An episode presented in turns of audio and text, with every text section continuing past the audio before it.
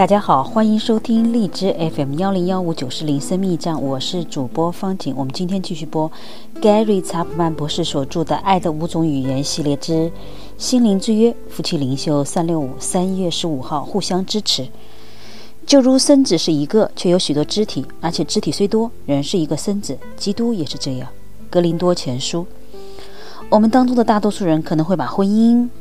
家庭、职业排在最优先的位置，但有时候却对如何在时间和精力上平衡这些事项感到模糊不清。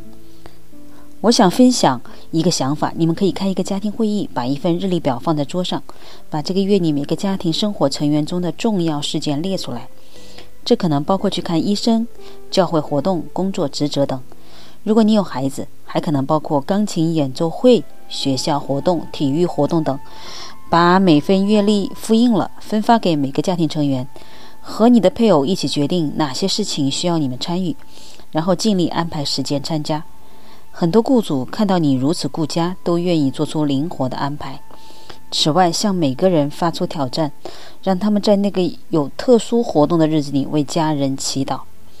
圣经很清楚地教导我们：虽然基督身体的各个组成部分有着不同的恩赐，发挥着不同的作用。却在基督内连接成一个整体，这在教会里确实是这样，在信徒的家庭中也确实是这样。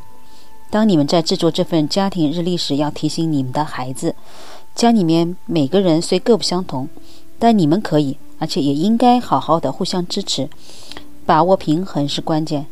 这一点你们能够做到。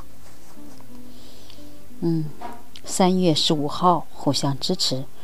我们今天就到这里，我们明天见。